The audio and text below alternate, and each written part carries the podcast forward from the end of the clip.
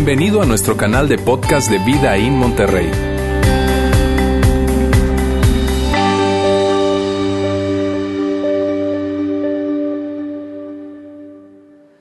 Hola, buenas tardes, ¿cómo están? Hoy es el segundo domingo de esta serie, Así Somos, una serie que tiene que ver con familia, una serie que tiene muchísimo que ver con los padres o con la paternidad. Y miren bien, nosotros en el año siempre tratamos de hacer una serie que tenga que ver con familia, bien sea como, como matrimonio, como hijos, como padres, con familia en general. ¿Por qué? Porque pocas cosas hay en la vida que son tan relevantes como la familia. Todos, todos somos partes de una familia. O sea, si tú vienes con nosotros y estás el día de hoy acá y, y, no te consideras un seguidor de Jesús, no eres cristiano, no eres católico, no eres creyente, simplemente eres una persona que está aquí, que recibiste la invitación de alguien y qué padre y gracias por estar acá con nosotros, tú, tú tienes de acuerdo con nosotros lo mismo. El hecho de que la familia, pues todos somos parte de una familia, por lo tanto el tema de la familia como tal es muy, muy relevante.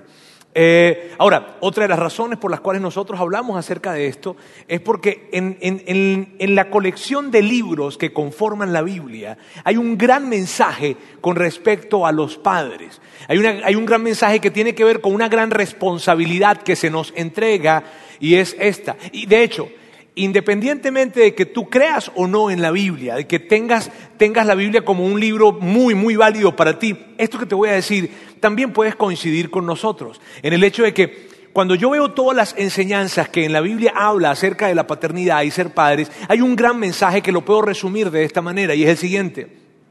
La gran responsabilidad que nos entregan es esta, preparar a nuestros hijos para el camino. El asunto está en que tú y yo como padres muchas veces terminamos haciendo lo contrario. Terminamos preparando el camino para nuestros hijos y no preparando a nuestros hijos para el camino.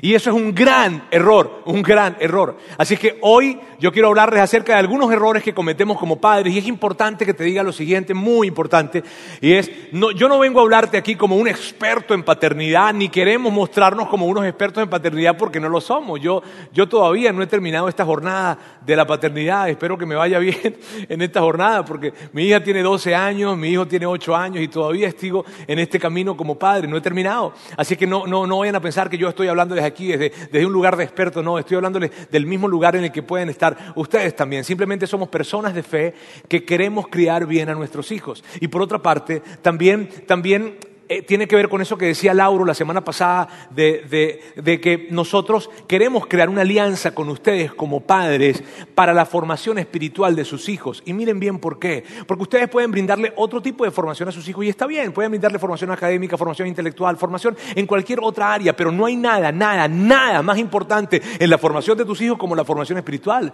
Porque de la formación espiritual, o sea, de la fe, provienen los valores. ¿Sabes? Entonces, ¿con quién tu hijo se va a casar el día de mañana? Él va a tomar esa decisión o ella va a tomar esa decisión en función a su formación espiritual. ¿Qué va a dedicarse en la vida? ¿A qué se va a dedicar en la vida? Va a venir justamente de su formación espiritual. ¿Cómo va a manejar las finanzas? ¿Cómo va a interpretar el placer? Todo eso va a venir de su formación espiritual. Por eso hablamos de que es algo tan, tan, tan importante. Bien, así es que por eso abordamos este tipo de temas acá. Ahora, Fíjense bien, yo sé que en este auditorio pues está compuesto por diferentes personas que están en diferentes etapas de vida. Y tenemos aquí representaciones de, de, muchas etapas de vida. Aquí, aquí, hay, aquí hay, padres que, que, que, cometieron todos los errores habidos por haber y aún los que no habían los inventaron y, lo, y los cometieron, ¿verdad? Y que ya los cometieron con sus hijos, pero que hoy en día están tratando de enmendar sus errores con sus nietos. Aquí hay padres que, que cometieron errores en, como padres y que están viendo hoy en día cómo esos errores afectan la vida de sus hijos. Aquí habemos otros padres que estamos cometiendo estos errores hoy en día. Bien, y hay otros que se están preparando para cometerlos el día de mañana. ¿Está bien? Ahora, fíjense, en todos estos que te acabo de mencionar, en todos estos personajes o etapas que te acabo de mencionar, todos nosotros estamos de acuerdo con que este tema es relevante para nosotros. Pero yo también estoy de acuerdo, ¿verdad? Y también sé que acá en el auditorio hay personas que, o hay chavos, ¿verdad? O sea, que no están en la etapa de esa, de esa paternidad, sino que están en secundaria, o están en la preparatoria, o están en la universidad. Y ahora yo quiero hablarles específicamente a ustedes, muchachos que están acá. ¿Está bien? Por un momento quiero que estén atentos conmigo en este sentido, porque tal vez tú dijiste, ah, qué fastidio, vine a una cosa de padres y yo soy hijo.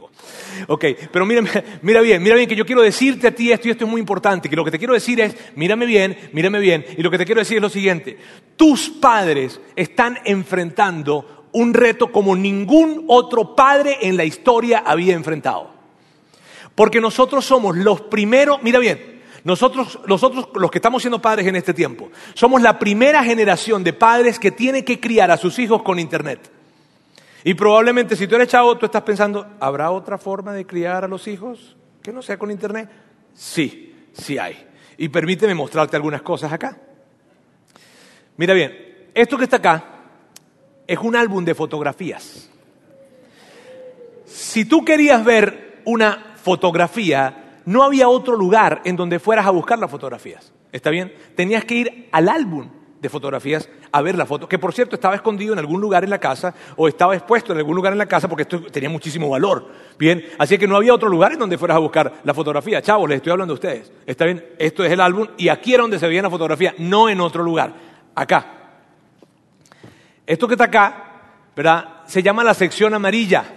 Y cuando tú querías buscar algún teléfono de alguna cosa, algún restaurante, alguna, algún sitio, algún sitio donde tú quisieras ir, tú tenías que, y de hecho esto está más bien muy delgado porque habían unos que tenían este color. Ahora fíjese, tenías que meterte y tenías que meterte a buscar acá, a revisar dónde estaba el fulano teléfono que estabas buscando, pero, pero era, era el lugar en donde buscabas, no había otro lugar en donde ibas a buscar los teléfonos, era en la sección amarilla. Esto que está acá es un despertador.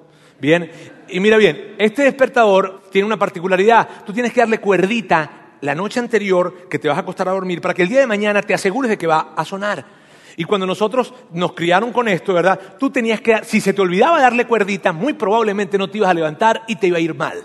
Porque no ibas a llegar a la escuela, porque iban a pasarse un chorro de cosas. ¿Está bien? Este era el despertador. Esto que está acá, esto que está acá es un Walkman. ¿Está bien? Ahora mira, aquí entraba el cassette. Aquí entraba un cassette que por cierto tenía alrededor de unas ocho canciones, diez canciones cuando mucho, depende, ¿verdad? Ahora, tú te llevabas esto, tenías que llevarte un set de baterías también y un bolígrafo que después te explico para qué era. Y, mira, y depende, mira, depende de cuán largo fuera el viaje, depende de cuán largo fuera el viaje, tú tenías que llevarte algo como esto. Esta era una casetera. Bien, para guardar los cassettes que te llevabas. ¿Está bien? Ahora, en esta casetera, ¿verdad? Hay 12 cassettes que pueden alcanzar probablemente para unas 100 canciones, probablemente. ¿Está bien? Así que si querías, si querías escuchar otra y se te quedó, pues qué pena, pero no hay más. ¿Está bien? Esto que está aquí era nuestro GPS. ¿Está bien? Mira, tú, y, yo estoy viendo la cara de los muchachos, ¿qué, ¿qué es eso? Sí, sí, sí, este era nuestro GPS. Mírame, aquí tú buscabas cuando querías buscar un lugar. Y no es como que tú te sabías, abrías esto y te decía, aquí estás. No, tenías que meterte esta cosa a ver dónde estás. Y si el viaje era muy largo, tenías que tratar de pegar estas, estas páginas así para ver por dónde seguía la carreterita. ¿Me entiendes? Lo los que se están riendo son los padres porque saben que tuvieron que hacerlo. Los hijos están ahorita, ¿qué le pasa? Tipo, ¿ok? Miren bien, esto que está acá, que definitivamente sí conoces, son libros. Bien, espero que conozcan, ¿no? Este, y, esto que está acá era una de nuestros mayores, mayores eh, em, diversiones que había. Y yo sé que hoy en día también lo hay, está bien, y una de las grandes, había más, pero una de las grandes diversiones tenía que ver con esto. Eh, esto que está acá es un teléfono, está bien. Ahora, tal vez tú ves este teléfono y tú dices, Roberto, está malo porque el disco no lo tiene. No, no, así era. Este, de hecho, ese es muy moderno probablemente. Mira bien, esto que está aquí, si tu teléfono era 814, 3, 4, 5, 6, 7, 8, 1, 1, 2, 3, 4. Si te equivocabas en el último número, tenías que volver a hacerlo todo otra vez. con aquel tenías que dar la vueltita y esperar a que regresara. Está bien, no era que, no, tenías que darle y regresar. Esto era un teléfono. Y aquí hay un bonus, ¿verdad? Que no les parece en pantalla, pero esto es una cámara fotográfica. Ahora, miren bien. Eh, ¿Qué les quiero decir con esto, muchachos? Porque les estoy hablando ahorita a los chavos que están en secundaria, en la prepa, en la universidad. Hoy en día todo eso lo tienes aquí. Todo eso. Todo lo que está aquí lo tienes acá. ¿Y cuál es el punto? ¿Que esto está bien y eso está mal? No. ¿Cuál es el punto de que eso está bien y esto está mal? No. Sino simplemente eso que está aquí a tus padres los llevó a vivir una vida en la que naturalmente adquirieron ciertas cosas que hoy en día, con esto que tú tienes acá, esto vino para evitar de que desarrollaras ciertas cosas que aquí sí se desarrollaban. ¿Sabes? Naturalmente, o sea, no es que tu papá o tu mamá trataban de, de, perdón, tus abuelos trataban de enseñarle ciertas cosas a tus padres. La verdad, muchas cosas las adquiríamos de forma natural. Pero hoy en día con este señor que está acá, ¿verdad? O con la tecnología, hay muchas cosas que no experimentas. Tú, chavo, que estás acá, que estás en secundaria, que estás en la prepa, que estás en universidad. Mira bien, hay muchas cosas que tú no estás experimentando hoy en día y que no estás desarrollando a causa de que hoy en día la cultura es otra y es diferente. ¿Sabes? Hoy en día, tus padres Miren bien, muchachos, no pierdan, ahorita desconectense los padres si quieren, pero los chavos no se pueden desconectar, ¿está bien? Miren un momentico, por favor, mira bien, a ti te voy a decir, ok, mira bien, mira bien. Cuando hay, preguntas que tu papá se está haciendo en este momento, que, que ningún otro padre se tuvo que hacer, ni tus abuelos ni nada, tu papá sí. Como por ejemplo, esta que está acá. ¿A qué edad estará bien darles un celular? Mira, cuando a ti se te ocurre pedir un celular, a tu papá empieza porque no sabe, ¿sabes? No sabe a quién le pregunta, al abuelo. El abuelo no tuvo ese problema, el abuelo no tuvo que darle celular a nadie. Entonces, ¿ahora qué hago? Se lo doy, no se lo doy, se lo doy, no se lo doy, se lo doy, no se lo doy. Y tal vez tú dices, ay, por favor, no. Chavos, escuchen bien, sus padres se sacan de onda con esto. Yo soy papá y yo lo sé. Otra pregunta que, que, tenemos que hacernos los padres hoy en día, que ningún otro padre se hizo, es este tipo de preguntas. ¿Cuánto tiempo está bien para los videojuegos? ¿Una hora? ¿Dos horas? ¿Y quién dijo? ¿Quién dijo que una? No, hay expertos. ¿Cuáles expertos? ¿Cuánto tiempo tienen para poder desarrollar una experticia? ¿Sabes cuánto tiempo? Otra pregunta que tenemos que hacernos los padres hoy en día, ¿cómo vigilamos y dirigimos el tiempo que pasan en Internet? Y tal vez tú digas, ¿tienen que vigilarlo? Sí. Pero ¿cómo? ¿Cómo lo hacemos? Otra pregunta que tenemos que, que hacernos como padres es esta. ¿Tenemos que ser amigos de nuestros hijos en Facebook?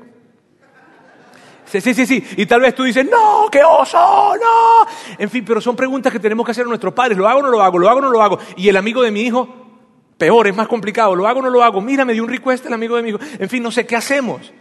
¿Qué hacemos con respecto a esto? Son preguntas y muchísimas preguntas más hay que miren bien, chavos, que están acá. Esas preguntas nunca antes más nadie se las hizo. Nosotros estamos tratando de construir un criterio sobre algo que nadie ha vivido. Entonces esto se convierte en un reto mayor. ¿Sabes? Por eso es un gran reto el tema de la paternidad hoy en día. Porque es la primera generación de padres que estamos criando a nuestros hijos con Internet. Muchachos, entiéndanos, por favor. Y por eso es difícil, ¿sabes? Y por eso tu papá, hay veces lo ves más estresado de lo normal. Bien, ahora, en, este auditorio también hay otro tipo de categorías de personas, no tan solo las que yo acabo de hablar en este momento. Y las demás personas que están en este lugar, esta serie también es útil para ustedes. ¿Por qué? Porque van a escuchar que por cada error que hablemos hay un principio de vida que viene para ayudarles a que vivan una vida mejor. Bien, así que vamos a entrarle a esto de los errores. Y con esto de los errores, antes de empezar a ver el primer error, quiero decirte algo. El tema con los errores o la meta con los errores no es no cometer errores. La meta es no quedarnos en el error. Bien, la meta no es no cometer errores, sino no quedarnos en el error. Porque todos vamos a cometer esos errores. O los estamos cometiendo. Bien, vamos a ver el primer error.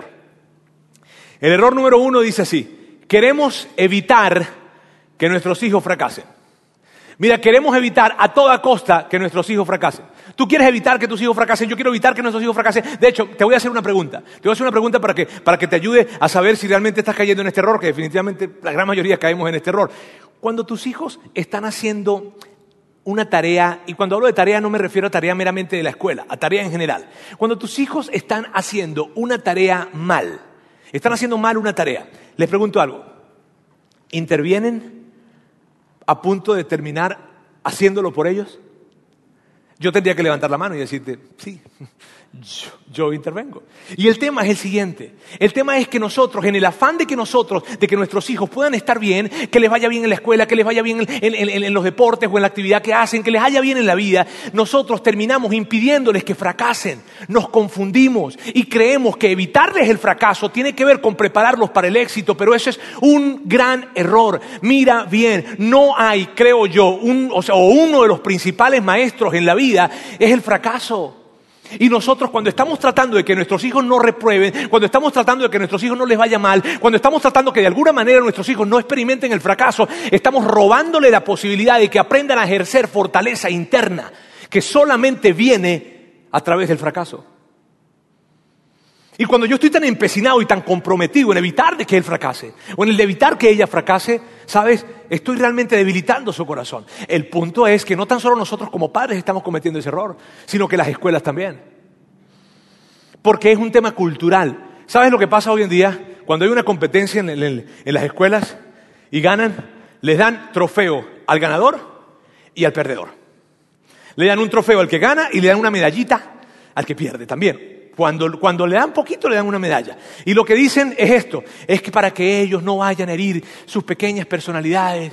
Y nosotros muchas veces decimos, sí, sí es verdad, chico, a mí no me, no me hicieron eso cuando estaba chiquito, por eso salí así como estoy. Este, eh, eh, terminamos justificando de alguna manera este asunto. Y mírame bien, no es así. El que perdió, perdió y el que ganó, ganó. En la vida se gana y en la vida se pierde. Y cuando se pierde, pues te levantas y sigues adelante. Pero ¿cómo van a experimentar ellos esa sensación de levantarse otra vez y recuperarse si no estamos queriendo que experimenten el fracaso? Este es un gran asunto, ¿sabes? Llegan los niños con calificaciones bajas y entonces los padres les decimos, a ver, no, hijo, lo que pasa es que los profesores no comprenden tu genialidad ellos se equivocaron. Llegan de un partido y le fue mal en el partido y entonces como padres cometemos este error. Y empezamos, el coach, ese coach lo hizo mal. mira, mira, mira, mira, mira, lo que pasó fue que el árbitro, el árbitro estaba en contra de ustedes. Ese árbitro como que era venezolano. Este, y, lo, hizo mal. Tratamos de buscar algún tipo de justificación cuando realmente lo que deberíamos agarrar es pararnos enfrente de ellos y decirle, oye, ¿sabes qué? Eh, saliste mal. O sea, esta calificación, esto reprobaste y si te sientes mal, pues yo también me sentiría mal si sacara una calificación como esta. Y ¿sabes qué, hijo? Perdiste. 5 a 0 es 5 a 0, aquí en cualquier lugar. Perdiste. Y ya, no, pero es que ellos sí, ellos jugaron mejor. No, pero jugaron peor y ganaron ellos. Sí, y al final gana el que mete más goles. Ese es el que gana. Y así es, hijo y probablemente tener esa conversación para explicarles esto. Pero ¿por qué nosotros terminamos haciendo eso? ¿Por qué hacemos esto como padres? ¿Por qué lo hacemos? Y permíteme sugerirte una razón. Una de las razones por las que lo hacemos es que esto de, de querer que nuestros hijos ganen tiene más que ver con nosotros como padres que con nuestros hijos. Porque si nuestros hijos ganan, nosotros ganamos también.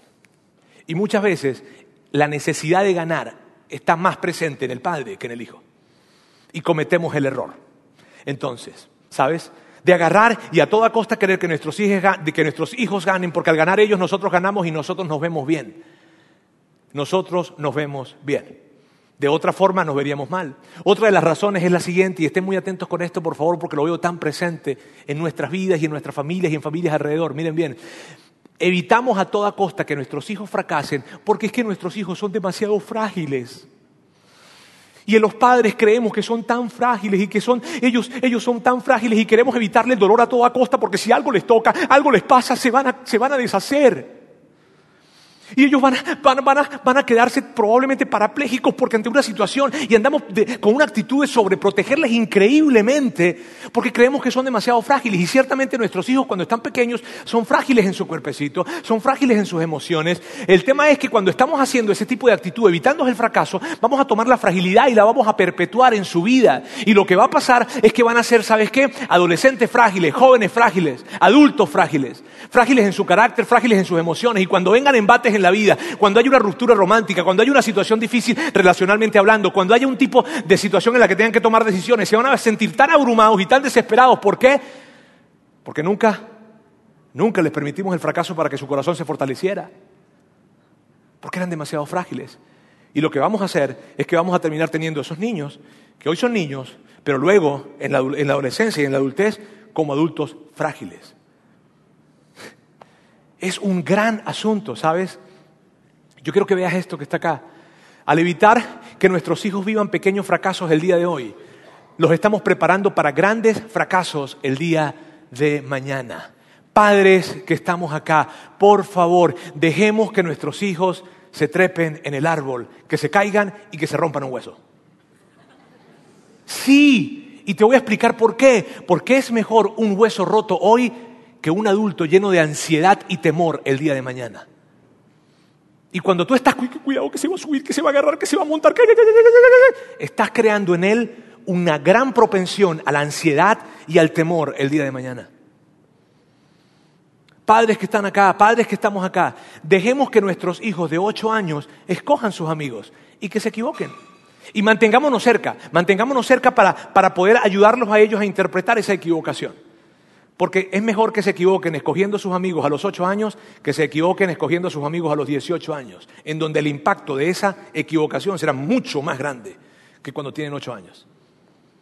Y a los 8 años ellos quieren estar cerca de ti, a los 18 no. Y es normal. Es un gran asunto esto. ¿Tendrá la Biblia algo que decir acerca de esto? Definitivamente tiene que decir. Y yo quiero tomar un pequeño texto que escribe el apóstol Pablo en una de las cartas que él escribe, las tantas cartas que él escribe, en donde puedo sacar un principio para lo que estamos hablando. Vamos a verlo juntos. También nos alegramos al enfrentar pruebas y dificultades porque sabemos que nos ayudan a desarrollar resistencia. Y la resistencia desarrolla firmeza de carácter. ¿Qué quiere decir eso? Mira qué increíble es esto. Dejemos que hayan los fracasos, porque los fracasos en tu corazón, en el corazón de tus hijos, van a, desarrollar, van a desarrollar resistencia. Y entonces al desarrollar resistencia, tus hijos van a desarrollar firmeza de carácter. Y si tú evitas que ellos fracasen, vas a evitar que sean firmes en su carácter. ¿De qué forma puedo extraer un principio? ¿Cómo se ve un principio al contexto de este texto, de esta manera, para el tema que estamos hablando? Cuando evitamos la posibilidad de que los niños fracasen, debilitamos su motivación a superarse. Cuando nosotros evitamos la posibilidad de que los niños fracasen, estamos debilitando su motivación a superarse, estamos debilitando su carácter. Mira bien, amigos, por favor, estemos atentos con esto. Yo les pido, por favor, esto, esto. Miren bien, miren bien, miren bien. El músculo emocional, miren bien, el músculo emocional que hace posible que alguien se recupere, el músculo emocional que hace posible que alguien se levante, se limpie el polvo y salga adelante, el músculo emocional que hace posible que alguien salga, salga adelante después de una ruptura romántica, el músculo emocional que hace posible que alguien salga adelante a causa del rechazo de otros amigos, en fin, el músculo emocional que hace posible que alguien se reponga de los diferentes embates de la vida, se fortalece en el fracaso, no en el éxito. Y cuando yo estoy evitando que mis hijos experimenten fracaso, ¿sabes lo que va a pasar? Que ese músculo emocional se va a atrofiar. Y el día de mañana, cuando haya una ruptura emocional, una ruptura romántica, no van a poder superarla o les va a costar demasiado superarla.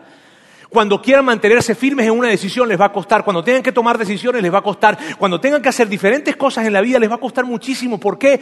Porque nosotros no les expusimos al fracaso. Por lo tanto, ese músculo no se desarrolló. Y sabes, es un gran asunto. Entonces, ¿qué debo hacer?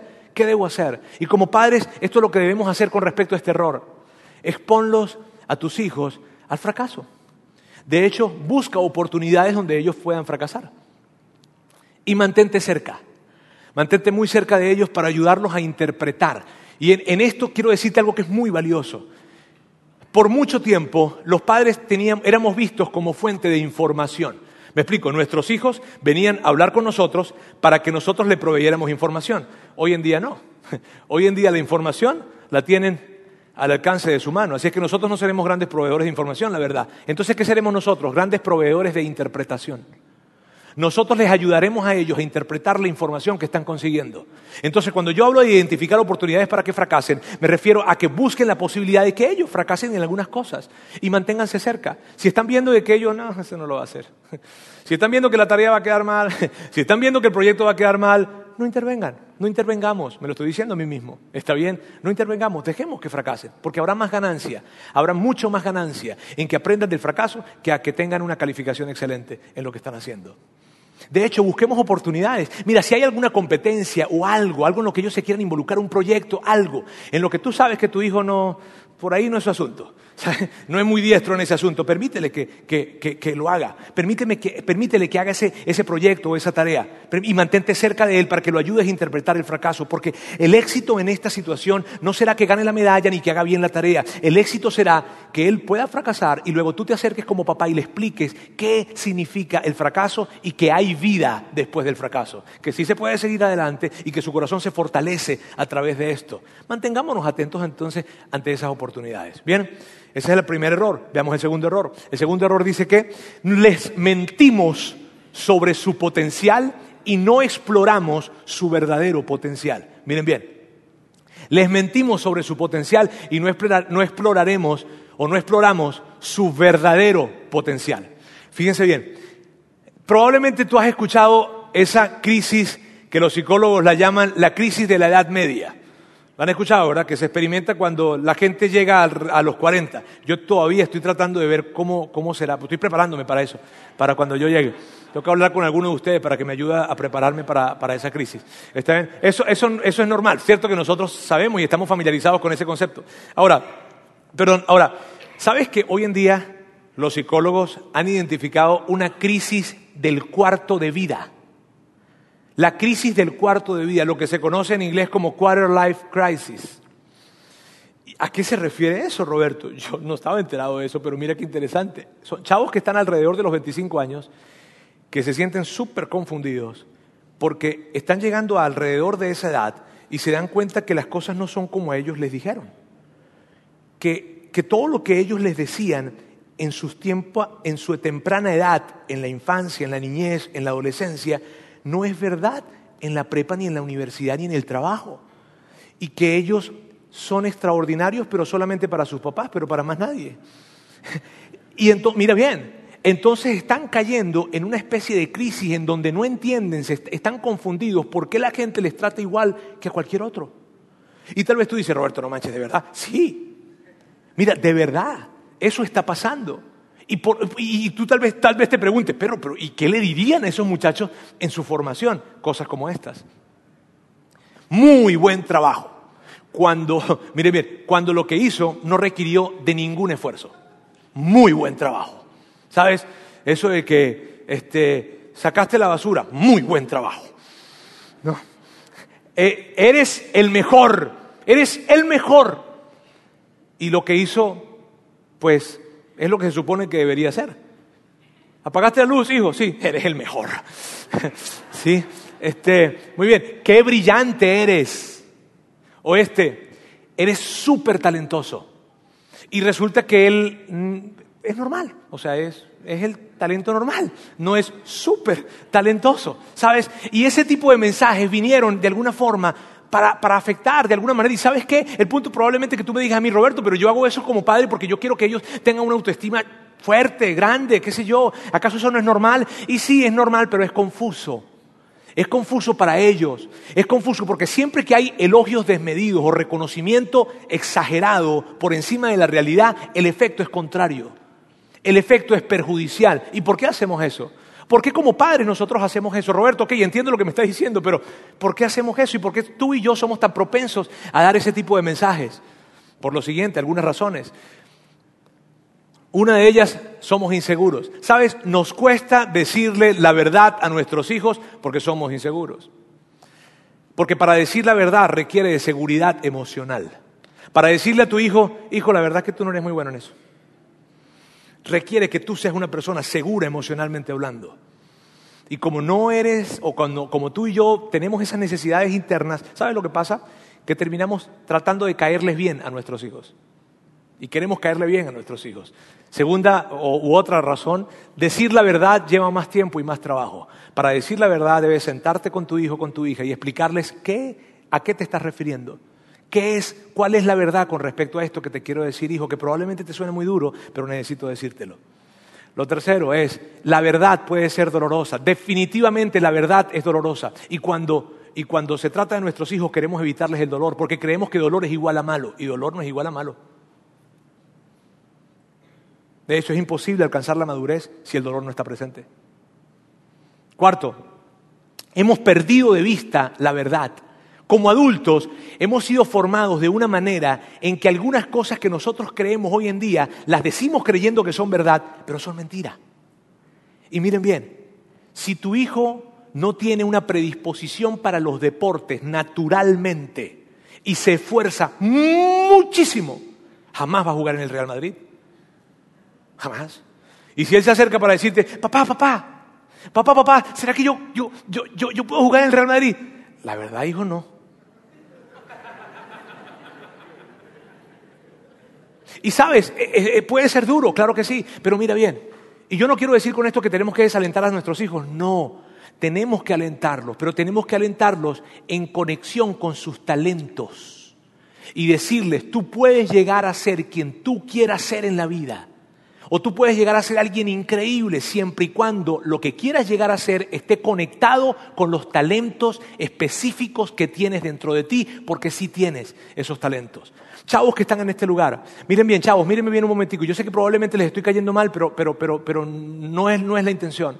Miren, muchachos que están acá, miren bien, Dios colocó algo dentro de ustedes muy específico, muy especial. Y ustedes van a brillar sí solo sí se desarrollan en eso. Si ustedes inventan un camino diferente al que Dios colocó dentro de ustedes, tristemente no van a poder brillar. Y como padres tenemos que tener esa conciencia. ¿Hablará la Biblia algo acerca de esto? Dios habla acerca de esto, claro que sí. Y es Pablo quien también nos habla. Entre tantas personas que pueden hablar en la Biblia, Pablo también nos dice esto en la misma carta de los romanos, y quiero que lo veamos rápidamente. Dice así, basado en el privilegio y la autoridad que Dios me ha dado, ahí está hablando Pablo, le advierto a cada uno de ustedes lo siguiente, ninguno se crea mejor de lo que realmente es. ¡Wow! Sean realistas al evaluarse a ustedes mismos Háganlo según la medida de fe que Dios les haya dado. O sea, miren bien, evalúense, claro que sí, evalúense, pero evalúense y que su referente para evaluarse sea lo que Dios colocó adentro. Ese talento, esa, habilidad especial y específica que tú tienes dentro de ti. Según esa medida, evalúate. Extrayendo un principio de este texto, para efectos de lo que estamos hablando, se vería de esta forma. Cuando mentimos con respecto al potencial de nuestros hijos, sus sueños no guardarán ninguna relación con sus talentos y entonces llegarán a vivir las más grandes desilusiones cuando estén adultos. Y por eso hay tantas personas que dicen, yo estudié algo que nunca quise. Mira bien, escucha esto que esto es súper increíble. Mira bien, los estudios hoy en día dicen esto. La generación de niños que hay hoy en día es la generación de niños que más atención ha tenido de sus padres en la historia. Pero al mismo tiempo, esto dicen los estudios, que la generación de adolescentes es la generación de adolescentes más atormentados que ha existido en la historia. El nivel de tormento que está viviendo un adolescente hoy en día, hace 20 años, Hace 20 años, por ese mismo nivel de tormento, a los adolescentes se les medicaba para que estuvieran tranquilos.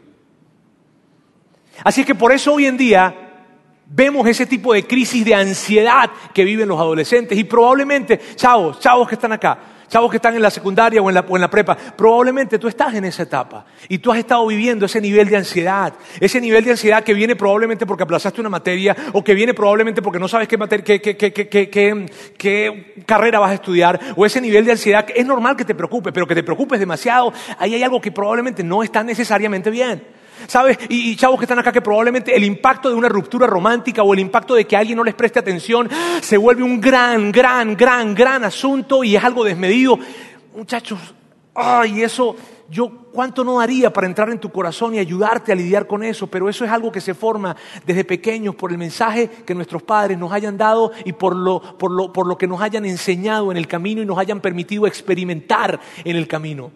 ¿Sabes? ¿Sabes qué? Y, tus padres, mira, tus padres no hicieron, no, te dijeron lo que te dijeron porque eran malos. No, tus padres, al igual que yo, lo que queríamos y lo que queremos es que nuestros hijos crezcan con una gran autoestima. Pero el efecto es contrario. Miren bien, esto es lo que dicen los expertos, no yo. Los expertos dicen lo siguiente: cada vez que hay un elogio desmedido y un reconocimiento desmedido, muy desmedido, por encima de lo que es la realidad, realmente eso no es un elogio, eso es adulación. Y la adulación genera narcisismo. Y este, este, es el diagnóstico que muchos terapeutas familiares le están dando a los adolescentes de hoy en día. Escuchen bien, adolescentes con alta arrogancia y muy baja autoestima. ¡Wow! Alta arrogancia y baja autoestima. Así es que yo no es que estoy en contra de que, alimentemos grandes ambiciones y grandes sueños en nuestros hijos. No, claro que no. Yo todos los días le digo a mis hijos que sueñen en grande y que tengan grandes ambiciones. Pero que esas ambiciones y esos sueños estén conectadas con lo que Dios colocó dentro de ellos. Y no con la motivación de ser ricos y famosos. Porque al final del camino muchos han sido ricos y famosos, pero el nivel de insatisfacción que han experimentado ha sido tan grande que les ha llevado incluso al suicidio. Ahora, miren bien, ¿cuál es el principio que está detrás de esto? Vamos a verlo acá. Vamos a ver. Este es, esta es la acción, fíjense bien, esta es la acción que, que yo les animo a hacer para que nosotros podamos a nuestros hijos ayudarles como padres no cometamos ese error y ayudemos a nuestros hijos. Si tú tienes hijos entre 0 y 5, en los primeros 5 años de vida, ¿cuánto tienes hijos entre 5 años, en los primeros 5 años? A ver, muy bien, este es el mensaje que tenemos que darles todo el tiempo y todo, todos los días, no tan solo con palabras, sino con acciones. Te amamos, con nosotros estás seguro, eres valioso, eres especialmente talentoso, pero miren bien, eres especialmente talentoso, no eres todo talentoso. Y el otro es, te apoyamos, siempre te apoyaremos, siempre. Cuenta con nosotros siempre. El mensaje, si tú tienes hijos entre 3 y 18, ¿cuántos tienen hijos entre 3 y 18? Acá. Muy bien. Y yo sé que hay chavos que están entre 3 y 18. Para ustedes, atentos con estas verdades y para los padres, atentos a decir estos mensajes. No tan solo, miren bien, no tan solo decirlo y ya, sino tiene que ver con poder tener conversaciones en donde este mensaje sea el centro de la conversación que tengas con ellos. Estos son. La vida es difícil. Tú no tienes el control de tu vida no eres igual de importante para todos. La vida no se trata de ti. Un día morirás y dejarás un legado. y tal vez tú digas, oh, ¿sabes qué, papi? Cuando nuestros hijos están probablemente en esas crisis, ¡ah! La vida no se trata de ti. Porque muchas veces hemos criado hijos que tristemente creen que la vida es, se trata de ellos, no por, no por ellos, ellos son inocentes. Ha sido por nosotros como padres que no lo hemos hecho bien. Entonces, esto que está acá, tenemos que combinarlo, mira bien, tenemos que combinarlo con una gran, gran, gran responsabilidad que tenemos como padres. Y es esta, ayudar a nuestros hijos a que puedan descubrir cuáles son sus fortalezas, cuáles son sus habilidades, cuál es eso que tienen dentro de ellos, que ellos y solamente ellos son buenísimos para eso ayudarlos a descubrir su fortaleza, sus habilidades, su pasión, su temperamento. Esa es una chamba que tenemos nosotros como padres y que tenemos que dar este mensaje combinado con ayudarles en eso. Mira, hay una oración que yo hago todos los días con mis hijos y es esta. Papá Dios, ayúdame, y ellos repiten conmigo, Papá Dios, ayúdame a descubrir tu voluntad para mi vida, muéstrame tu voluntad para mi vida, ayúdame a saber cuál es el plan que tienes para mí y por favor no me dejes vivir nunca fuera de tu plan. Porque el único lugar en donde yo experimentaré gran satisfacción, sublime satisfacción, es para vivir según el diseño que Dios me dio. Eso es algo que hacemos todo el tiempo en casa. Así es que ese es el segundo error. Vamos a ver, el tercer error. El tercer error dice esto les damos lo que deberían ganarse.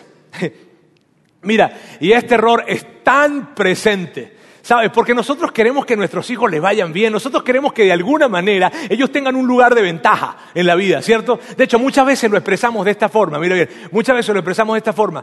Yo quiero darle a mi hijo lo que yo no recibí.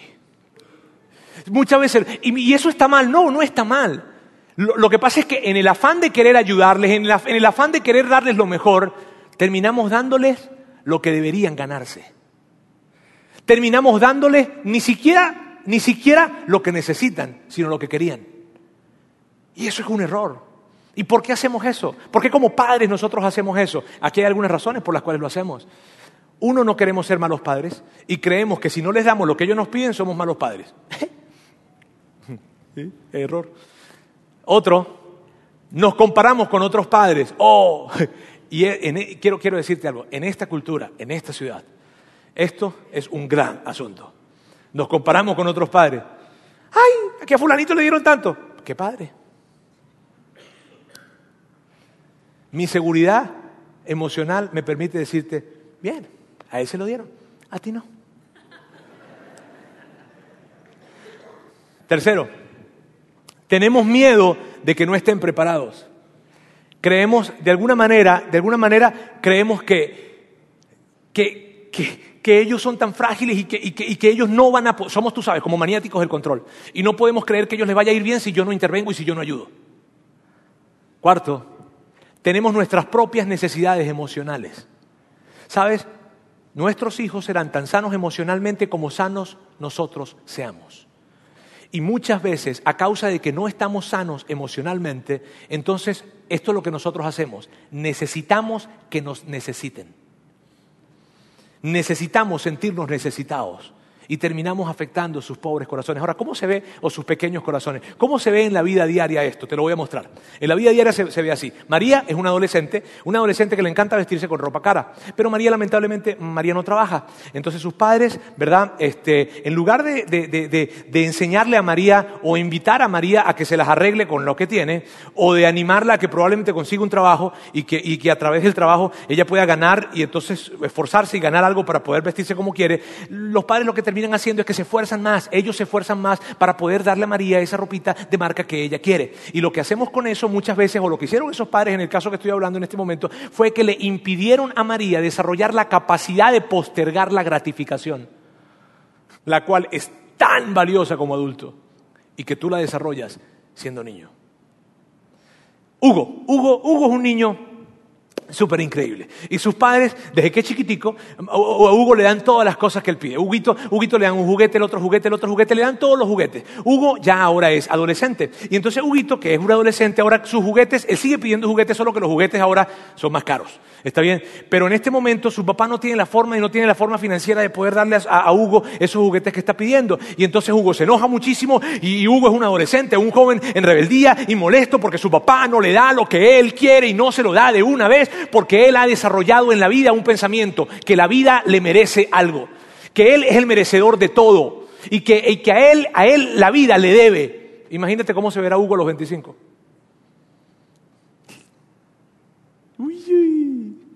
¿Cuál es el principio que hay? ¿Cuál es el principio que hay con respecto a esto? Veámoslo acá. Salomón, bueno, Salomón lo va a hablar ahorita, este es el principio de nosotros. Dice, cuando les damos demasiado, no aprenden el arte de trabajar y de esperar. ¿Sabes qué? Y esto está tan presente, está tan, tan, tan presente en nosotros. Y tal vez tú me digas, Roberto, pero es que eso siempre ha existido. Sí, mira bien, mira bien. Siempre ha existido, siempre. Pero la manera en cómo hoy en día está presente debido a la cultura que nos rodea es o lo convierte en un gran reto. Miren bien amigos, padres que están acá, esta es la generación en la que ellos no saben vivir sin Internet. Y chavos, chavos que están acá, no quiero que vayan a pensar que, los estoy atacando, no, porque yo tampoco sé vivir sin Internet. Este, pero bueno, miren bien, el punto es el siguiente, el punto es que la cultura en la que nosotros estamos metidos hoy en día, ha venido para robarnos cosas que naturalmente por nuestra formación y como nos formaron y como era la vida en ese tiempo, nosotros adquiríamos. ¿Sabes? Mira, mira lo que está pasando hoy en la cultura que hace tan difícil entregar esas cosas que nuestros hijos necesitan. Veámoslo acá. Su vida está llena de velocidad, por lo tanto lo lento es malo. Su vida está llena de conveniencia, por lo tanto lo difícil es malo. Su vida está llena de entretenimiento, por lo tanto lo aburrido es malo. Su vida está llena de protección, por lo tanto el riesgo es malo. Su vida está llena de privilegios, por lo tanto el trabajo es malo.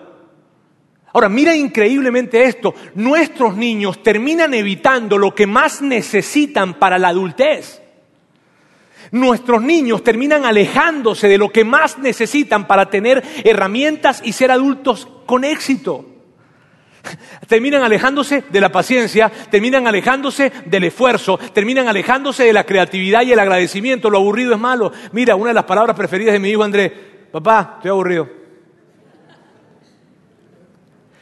Eh, terminan alejándose del riesgo cuando la vida está llena de riesgos. Terminan alejándose del trabajo y todo lo que signifique un esfuerzo mayor, no van a querer hacerlo. Y sabes, es tan increíble esto, porque el punto es este, amigos, miren bien, miren bien. Y yo no quiero que tú vayas a decir, bueno, Roberto, pero eso siempre ha existido. Sí, pero hoy en día es diferente, porque antes, cuando tú y yo vivíamos la vida de esta manera, habían cosas que nosotros adquiríamos simplemente porque la vida era como era. Pero hoy en día no. Por ejemplo, a los ocho años de edad, yo iba con mi papá a trabajar. Y mi papá no trabajaba en una oficina. Mi papá tenía una pequeña constructora en donde yo iba y había un montón de tierra y un montón de granito y mi papá me entregaba una pala y me decía, la pala obviamente era más grande que yo, y me entregaba la pala y me decía, agarra eso y pasa ese montón de arena de aquí para allá. Y yo no le veía sentido, de aquí para allá, ¿para qué? Papá, ¿y por qué? Y se me quedaba viendo y me decía, porque yo te lo digo. Papá era muy bueno para dar explicaciones. Ahora miren bien, miren bien, a los nueve años de edad, yo me montaba en transporte público. Yo agarraba un camión. Iba a mi escuela todos los días en camión. Y si quería ir a estudiar a casa un amiguito lo hacía. Y probablemente tú estás allí sentado pensando, diciéndome, Roberto, yo a los cuatro años iba a trabajar. Y está bien, mi, asunto no es competir con quien vivió una vida más difícil o no. Mi, mi asunto es este. Antes era natural que alguien agarrara un camión. Antes era natural que un chamito fuera o un chavito fuera a trabajar con su papá. Era natural. Hoy en día no lo es. Y como no lo es, como padres tenemos que ser muy intencionales para proveerles a ellos las cosas que necesitan dentro de sus cuerpos, dentro de sus emociones, dentro de su mente, dentro de su corazón para enfrentar la vida adulta. Tenemos que ser muy intencionales para eso, porque el sistema no nos lo permite. Y si tú me, tú me dices a mí, a ver Roberto, a tu hija de 12 años, ¿tú la dejarías montar en un transporte público? No. No, porque yo sé que hay un tema de inseguridad. ¿Sabes? Entonces, como no la voy a dejar montar en un transporte público a esa edad, tengo que buscar maneras para ayudarle a desarrollar eso que yo aprendí al montarme en un transporte público todos los días. Y que es madurez. Entonces, ¿qué es lo que nos dice la Biblia acerca de eso? Y ahora sí Salomón nos dice esto. El, el, que se esfuerza en su trabajo tiene comida en abundancia, pero el que persigue fantasías no tiene sentido común. Escuchen esto. Escuchen esto, por favor. Chavos que están acá también, escuchen ustedes. Miren bien el que no experimenta el valor del trabajo no va a poder desarrollar sentido común, sino que va a vivir en la vida persiguiendo fantasías. Y yo sé que tú no quieres perseguir fantasías. Yo sé que tú quieres perseguir lo que es real para ti.